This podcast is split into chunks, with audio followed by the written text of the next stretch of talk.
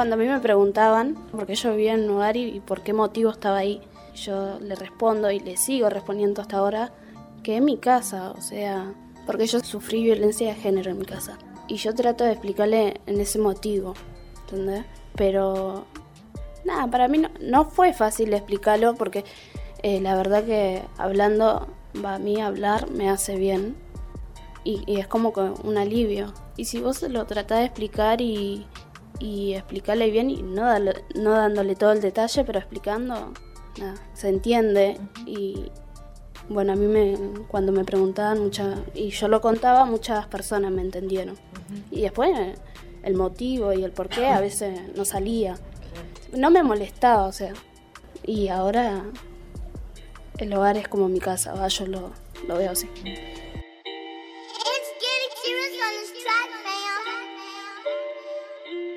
A nosotros nos pasaba, a mí en particular, de por ahí sentirse intimidado por la pregunta, ¿con quién vivís? ¿Dónde vivís? ¿Por qué no tenés una familia? ¿Por qué estás solo? ¿Por qué, ¿Por qué todo es la edad de, de un porqué? Somos adolescentes y, y nos encontramos en eso, en por ahí no querer contar, en algunos ser hirientes, porque me ha tocado sufrir la parte del bullying, eh, el tema de, ah, sos huérfano, ah, no tenés esto. Mira, hice eh, cuatro años en una técnica, yo por mi parte trataba de no contarle, y por ahí surgía en un recreo o en una hora libre tomar una coca y arrancar a charlar. Y yo les decía que mi vida no es que era perfecta, pero tenía mamá, papá y mis hermanos. No me gustaba tener que mentirles, pero lo tomaba como, como un escudo para que no me doliera aún más todavía.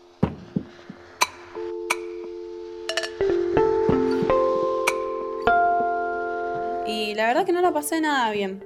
En economía, pónganse a pensar, en economía surgió un tema de que, bueno, cómo sería la sociedad sin dinero, bueno, eso no importa.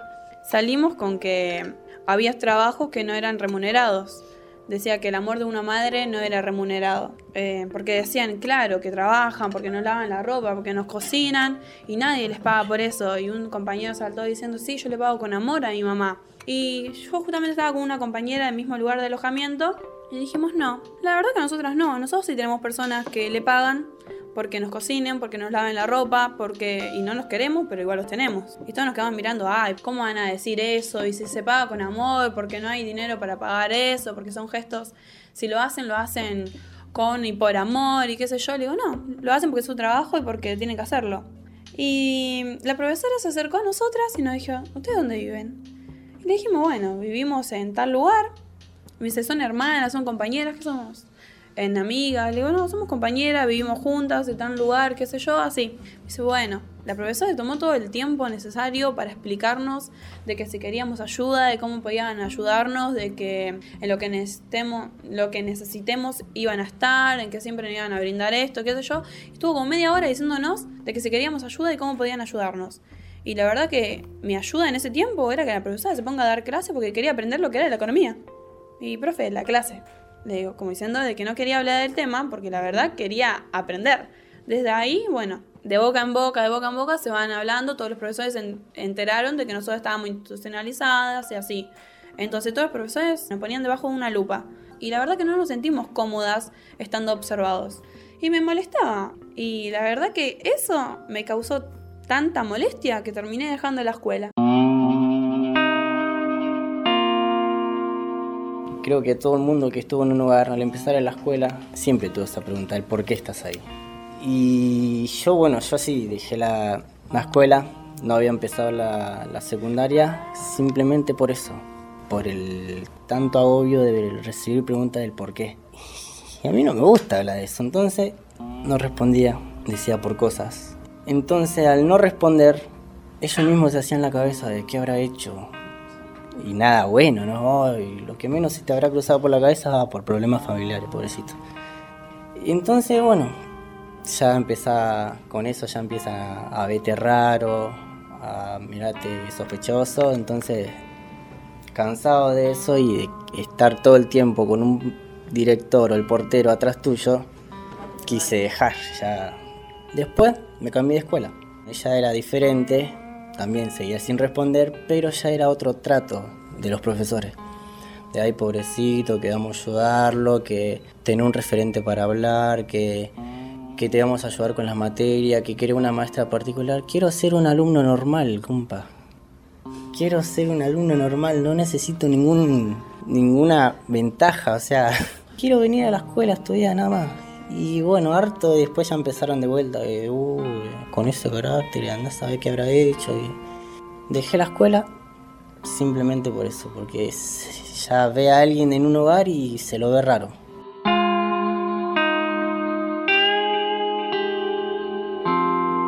Ahora estoy retomando. Ahora empecé de nuevo, elegí anotarme en un EMPA, ya con la mayoría de edad y todo, entonces las cosas cambian, pero el EMPA no sabe lo que es niñez. Eh, yo elegí no decirlo. No les quiero contar y quiero que me tomen como una alumna más y quiero aprender como cualquier alumno más.